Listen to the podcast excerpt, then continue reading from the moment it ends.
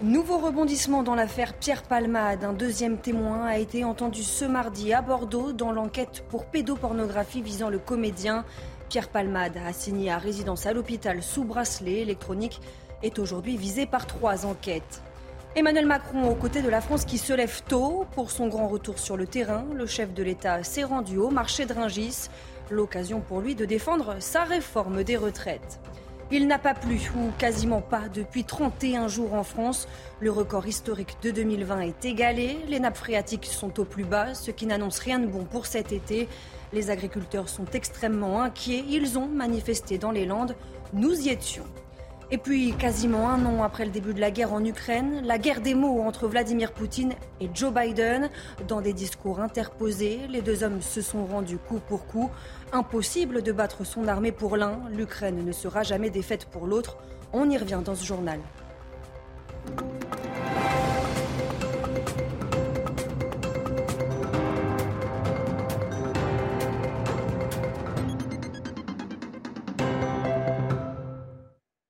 Bonsoir à tous, bienvenue sur CNews. Je suis euh, ravie de vous retrouver pour l'édition de la nuit.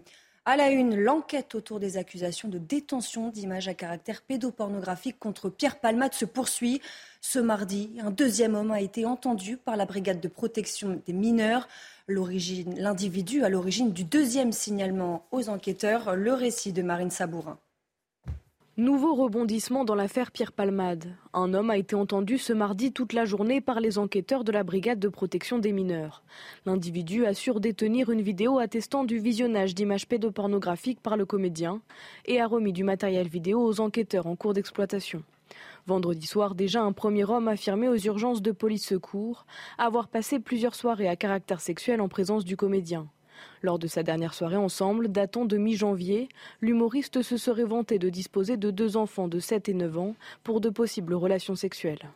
L'individu affirme également que Pierre Palmade lui aurait montré une vidéo pédopornographique, mais précise qu'il ne reconnaît pas le comédien dessus. Entendu ce week-end par la brigade de protection des mineurs en charge de l'enquête, l'homme se serait finalement montré beaucoup moins catégorique et ne disposait pas d'éléments attestant ses propos. Une nouvelle perquisition a eu lieu lundi après-midi au domicile de Pierre Palmade à Célie-en-Bière, après celle de son appartement parisien dimanche soir. Au centre d'une enquête pour détention d'images pédopornographiques depuis ce week-end, Pierre Palmade pourrait, en fonction des éléments recueillis, être prochainement auditionné. Deux autres enquêtes visent déjà l'humoriste, l'une pour homicide et blessures involontaires, l'autre pour détention et consommation de stupéfiants. Il est depuis vendredi assigné à résidence avec bracelet électronique dans une unité médicale d'addictologie à Villejuif, dans le Val-de-Marne. Et après ce terrible accident de la route provoqué par Pierre Palmade alors qu'il était sous l'emprise de la cocaïne, Gérald Darmanin entend durcir le ton pour la conduite sous stupéfiant. On vous propose ce soir un reportage en immersion avec la gendarmerie en charge des contrôles routiers contre l'alcool et la drogue. En 2022, 800 000 contrôles routiers pour stupéfiants ont été enregistrés. Thibault Marcheteau. C'est l'une des priorités actuellement sur les contrôles de gendarmerie. La recherche de stupéfiants consommés ou bien transportés. Le test salivaire est aussi simple d'utilisation qu'un alcotest classique. Le gendarme Florent Chevalier réalise ses tests sur une aire de repos de l'autoroute A89. Humecter euh, le bout là, avec le petit liseré euh, rose. Dès qu'il devient blanc, euh, c'est qu'il y a assez de salive dessus. en fait, c'est surtout pour avoir un maximum de, salive, pas trop non plus. Et sur le bout de la langue, c'est parce que les, protéines responsables de la, fixation du THC en fait se trouvent surtout sur le bout de la langue. nous, ça nous permet d'avoir vraiment un, résultat le plus, le plus exact possible. Quoi. Pour les automobilistes, la prise de stupéfiants est considérée comme aussi dangereuse que la consommation d'alcool. Des gens, ils s'en foutent. Quand ils fument, ils fument ou ils tapent de la coque, ils font des accidents de fou, ils tuent des gens. C'est comme, euh, c'est de la drogue en gros, c'est comme euh, de l'alcool. Moi, je fais surtout peur de ceux qui boivent l'alcool. L'adjudant de gendarmerie Vasseur constate qu'il n'y a pas de profil type. La prise de drogue touche toutes sortes d'automobilistes. Tout le monde est amené à pouvoir consommer des produits stupéfiants. C'est tellement facile de s'en procurer maintenant. On a aussi bien la, classe moyenne hein, qui consomme euh, lors de festivités, ce qu'ils appellent eux festivités. Hein. Et puis on a même des personnes d'un âge assez, avancé hein, qui ont pu consommer en étant plus jeunes et qui ont poursuivi la consommation. En France, la conduite sous l'emprise de la drogue est un fléau. D'après la sécurité routière, plus de 700 personnes meurent chaque année dans les accidents de la route liés aux stupéfiants. C'est plus de 20% de la mortalité sur les routes. Les pharmacies, nouvelle cible des cambrioleurs, revente de traitements, vol d'argent ou de médicaments en rupture de stock. Les officines sont considérées comme une véritable mine d'or pour ces voleurs.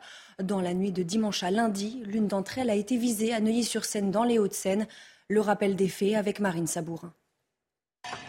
Il est 4 heures du matin dans la nuit du dimanche 12 au lundi 13 février à Neuilly-sur-Seine lorsqu'un individu brise la vitre de cette pharmacie avec une plaque d'égout trouvée à proximité avant de pénétrer avec deux individus dans l'officine. La scène est filmée par un habitant du quartier. Selon nos sources policières, les auteurs de ce cambriolage pourraient être trois mineurs isolés, laissés libres après avoir été déférés. Car depuis plusieurs années, les pharmacies sont devenues les nouvelles cibles des cambrioleurs. Certains viennent chercher des, euh, espèces, mais en plus, euh, nous avons en stock des, euh, des produits pour traiter les gens qui ont des addictions. Donc des produits comme le Subutex ou autre, et certaines fois des voleurs essayent de mettre la main sur ces stocks qui ont une valeur marchande très élevée euh, sur les marchés parallèles. Le Subutex, une substance proche de la morphine qui permet de supprimer les symptômes de manque, est en effet revendu une fortune aux toxicomanes ou à l'étranger. Une boîte vendue 2 euros peut se revendre jusqu'à 400 euros. Les voleurs s'intéressent également aux traitements anticancéreux, paracétamol et autres médicaments victimes de pénurie et qu'ils peuvent revendre très cher. L'île de France est la région la plus concernée par ces vols et ces agressions, devant les Hauts-de-France et l'Occitanie. Dans l'actualité également ce mardi, le grand retour d'Emmanuel Macron sur le terrain et aux côtés de ceux qui se lèvent tôt. Le président de la République était en visite au marché de Ringis, un déplacement pour défendre sa réforme des retraites. Et vous allez le voir, le lieu n'a pas été choisi au hasard. Gauthier Lebret, Augustin Donadieu et Pierre-François Altermat. Donnez un téléphone. C'est un retour sur le terrain après des mois d'absence. Emmanuel Macron, discret pendant les débats à l'Assemblée sur la réforme des retraites, reprend la main. Pour le président, sa réforme, c'est du bon sens. Dans l'ensemble, les gens savent que oui, il faut travailler euh, un peu plus longtemps, en moyenne tous, parce que sinon on ne pourra pas bien financer nos retraites. Je pense que tout le monde a du bon sens dans notre pays. Tout le monde sait que c'est simple. On a un système auquel on tient, qui est un trésor, qui est, on dit toujours, c'est au fond le patrimoine de ceux qui n'en ont pas. À Rungis, les travailleurs se lèvent tôt, portent des charges lourdes et travaillent dans le froid. Alors forcément, ils parlent pénibilité au président. dites au président, vous avez mal au dos, les métiers pénibles. C'est ça que ça fait combien de temps vous le faites Ça fait 22 ans que moi j'ai fait Ça fait 23 ans moi j'ai fait ce métier. Et là vous sentez le... Oui, ça va. Les douleurs, tout ça. C'est pour ça qu'après 45 ans, il faut un suivi médical renforcé. Emmanuel Macron interrogé sur les prix des carburants qui s'envolent. Il promet, un geste sera fait. Façon de mettre la pression sur Total Energy qui enregistre des bénéfices records en 2022. Le cri d'alarme des agriculteurs, environ un millier d'entre eux ont défilé ce mardi en direction de la préfecture des Landes à Mont-de-Marsan. La raison de leur colère, les prélèvements d'eau autorisés pour irriguer leur culture, dont ils craignent une baisse, et ce alors que le pays fait face à une sécheresse hivernale. Antoine Estève était sur place pour CNews. Ils se présentent comme les soldats de la guerre de l'eau. Dans les rues de Mont-de-Marsan, les agriculteurs montrent leur colère, ils déversent du fumier et des déchets devant les services de l'État Objectif demander de nouvelles autorisations pour puiser de l'eau et irriguer leur culture. Mathieu Labarthe est un jeune agriculteur des Landes. On demande qu'il y ait de vraies politiques de stockage hivernal pour pouvoir en profiter aussi euh, sur les périodes estivales, euh, parce que ça nous permettrait, en plus d'avoir des cultures irriguées euh, et de pérenniser nos exploitations. Le réchauffement climatique et les sécheresses de ces dernières années sont au cœur de leurs préoccupations. Les agriculteurs sont conscients de la pénurie de la ressource en eau et demandent notamment la possibilité de créer des retenues. Marie-Hélène Cazobon est présidente de la Chambre d'agriculture des Landes. On a de l'eau, quand elle tombe, qui passe en excès, mais c'est cette eau-là qu'il faut que l'on capte euh, à, tout, à, tout, moment de l'année. Et surtout l'eau de pluie, euh, l'eau d'hiver. C'est celle-là que, que l'on doit stocker pour pouvoir la réutiliser l'été. Les agriculteurs ont été reçus par la préfète des Landes. Ils ont demandé la possibilité d'irriguer jusqu'en 2023 à titre conservatoire. Ils attendent une réponse positive de l'État avant la fin du mois. Épuiser de l'eau pourrait s'avérer euh, difficile pour les agriculteurs en France. Il n'a plus il n'a pas plu véritablement depuis 31 jours, ce qui compromet le rétablissement des nappes phréatiques. Exemple concret dans la vallée du Drop, dans le Lot-et-Garonne, avec ce lac asséché. Le récit de Maïva Lamy. Aux abords de ce lac, les berges sont à sec, recouvertes de végétation. Ce réservoir de 32 hectares n'est rempli qu'au quart de sa capacité. L'explication, le manque de précipitations ces derniers mois. Depuis le mois quasiment de juin, on a eu à peine 100 mm sur le secteur, alors qu'on devrait être normalement entre 400 et 500 mm. Certains agriculteurs ont pris les devants, comme Manuel. Il a investi plusieurs dizaines de milliers d'euros dans un système d'irrigation. Donc moteur de 50 chevaux, pompe environ 60 mètres cubes Ses confrères qui n'ont pas investi pourraient eux être en difficulté dans cette région où sont cultivées des pommes, des prunes et d'autres semences. Ceux qui n'ont pas, qui ne comptent que sur le, le réseau euh, d'Ourdaine, qui n'ont pas autre moyen d'irrigation, euh, ils ne feront rien. Des agriculteurs déjà éprouvés par l'été caniculaire de 2022 et cette année pourrait être encore pire car les réserves sont basses. L'avantage de 2022, c'est qu'on a commencé l'année 2022, tous les plans d'eau étaient, étaient remplis et les nappes phréatiques étaient déjà complètement pleines. Une pénurie en eau historique dans la région, elle n'avait pas été constatée depuis 2012. À l'étranger, quasiment un an après le début de la guerre en Ukraine, la guerre des mots entre Vladimir Poutine et Joe Biden devant la Douma. Le président russe a réitéré sa volonté de continuer son offensive en Ukraine. Le chef du Kremlin en est convaincu. Personne ne peut battre la Russie. Retour sur cette prise de parole avec Valentine Leboeuf. Face à l'élite politique, toute ralliée à sa cause, Vladimir Poutine a livré sa version de la guerre en Ukraine. Il y a un an, pour défendre nos habitants sur nos terres historiques, pour garantir la sécurité de notre pays, pour liquider une menace qui émanait du régime néo-nazi en Ukraine depuis 2014, il a été décidé d'organiser une opération militaire spéciale. Pas d'annonce marquante, mais une certitude. La Russie va poursuivre son offensive. Étape par étape, nous allons régler soigneusement et méthodiquement tous les problèmes qui se présenteront à nous. Le président russe a ensuite accusé l'Europe et ses alliés de vouloir en finir avec la Russie et d'être responsable de l'escalade du conflit. Il s'en est pris à l'Occident avec des propos virulents. Regardez ce qu'ils font avec leur propre peuple. La destruction des familles, des identités culturelles et nationales, la perversion et la maltraitance des enfants jusqu'à la pédophilie sont déclarés comme étant la norme. Et les prêtres sont obligés de bénir les mariages entre homosexuels. La Maison-Blanche a immédiatement dénoncé l'absurdité de Vladimir Poutine. De son côté, l'Ukraine va chasser et punir la Russie, selon le chef de cabinet de Volodymyr Zelensky. Vladimir Poutine a également annoncé que la Russie suspendait sa participation au traité russo-américain New Start sur le désarmement nucléaire, de quoi accentuer un peu plus la rupture avec l'Occident. Depuis Varsovie, Joe Biden lui a répondu que l'Ukraine ne sera jamais défaite, que le dictateur Poutine perdra. Je vous propose de l'écouter. Ils ne vous prendront pas votre pays. Ils ne vous prendront pas votre liberté. Ils ne vous prendront pas votre avenir. Et je vais répéter ce soir ce que j'ai dit l'année dernière au même endroit. Une dictature qui cherche à construire un empire sera incapable d'enlever l'amour des gens pour la liberté.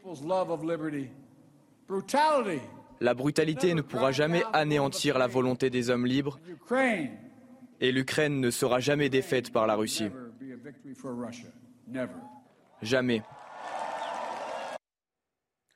Dans deux jours, cela fera donc un an que la guerre en Ukraine a débuté. 365 jours qui ont bouleversé le quotidien des Ukrainiens. Vous allez entendre le témoignage de trois d'entre eux. Comment ont-ils vécu cette année passée? Comment envisage-t-il l'avenir Le récit de Maureen Vidal? Le 24 février 2022, une date que ces Ukrainiens ne peuvent pas oublier. Ce jour où la Russie a envahi l'Ukraine. La nuit du 24 février, j'ai été très anxieux pendant mon sommeil, car la veille, le 23 février, le bureau présidentiel avait organisé une conférence téléphonique avec les chefs de toutes les régions et nous avait informé qu'une attaque risquait de se produire bientôt. Et j'ai été réveillé par des explosions et plusieurs messages sur mon téléphone. Certains se sont engagés dans l'armée pour défendre leur pays et d'autres militent à présent pour préserver leurs coutumes et leur langue. Avant l'invasion à grande échelle, je parlais russe et j'étais même une russophone assez agressive. Par principe, je parlais toujours aux Ukrainiens en russe. Je disais ce sont des discours stupides. Et maintenant, je comprends à quel point j'avais tort. Si nos enfants ne parlent pas ukrainien, la langue mourra. Il y a aussi ceux qui ont continué leur travail et qui ont risqué leur vie pour celle des autres. L'entraide était la priorité. Ce wagon à compartiment a 36 sièges. Nous avons sauvé une centaine de personnes ici. Nous sommes venus et avons emmené tout ce que nous pouvions. Si certains gardent espoir, d'autres ont décidé de partir. 7,5 millions d'Ukrainiens ont quitté leur pays depuis le début de la guerre. Et puis en guise de symbole de soutien au peuple ukrainien et pour envoyer un signal à Moscou, Volodymyr Zelensky espère recevoir la visite du chef de l'État français en Ukraine, et ce, le mois prochain. Deux semaines après le violent séisme qui a ravagé la Turquie, la crainte d'une crise sanitaire se profile et laisse envisager le pire. Aujourd'hui, des dizaines de milliers de personnes sont sans abri. Le manque d'eau provoque de très mauvaises conditions d'hygiène et l'aide humanitaire peine à être acheminée. Le récit de Somaya Labidi. Sur la porte de ces toilettes, l'inscription Veuillez les utiliser comme un être humain témoigne de la gravité de la situation sanitaire dans ce camp de fortune d'Antakya. Le problème des toilettes est énorme, énorme. C'est notre plus gros problème. Tôt le matin, nous nous débrouillons, mais c'est très compliqué. C'est dans un état désastreux. Il n'y a pas d'eau. Certaines personnes s'en moquent. Il y a aussi un peu d'ignorance. Mais je pense que nous allons nous en sortir, si Dieu le veut. Des conditions d'hygiène déplorables qui peuvent favoriser la propagation de maladies. Si les conditions d'hygiène sont mauvaises, il y aura bien sûr des maladies contagieuses. Mais d'après les demandes de médicaments reçues jusqu'à présent, ce risque de maladie contagieuse ne s'est pas matérialisé. Fourniture alimentaire et médicale, soutien mental, les ONG multiplient les actions de soutien aux victimes du séisme pour contenir la crise humanitaire qui se profile. Malgré tous ces efforts, la destruction des routes et les conditions météorologiques hivernales retardent, voire rendent impossible l'acheminement de l'aide humanitaire dans certaines régions. Et depuis cette tragédie, euh, l'UNICEF s'inquiète de voir le nombre d'enfants dans le besoin et sans famille fortement augmenter. L'association euh, compte sur les dons pour les accompagner dans cette terrible épreuve. Écoutez. Les besoins sont, sont, sont épouvantables. Et, je crois qu'avec la solidarité et, l'appui et, le financement dont on a besoin, on arrivera vraiment à sauver les vies et à, mettre en place euh, et à donner une chance aux enfants qui ont été frappés par cette tragédie de regagner un état de normalité, d'un vie normale le plus tôt possible. Et si on n'intervient pas maintenant, ce sera, sera trop tard. Match complètement fou à Anfield pour les retrouvailles entre Liverpool et le Real Madrid, les deux finalistes de l'an passé. Le Real a écrasé son adversaire du soir. Retour sur cette rencontre tout de suite dans le JT Sport.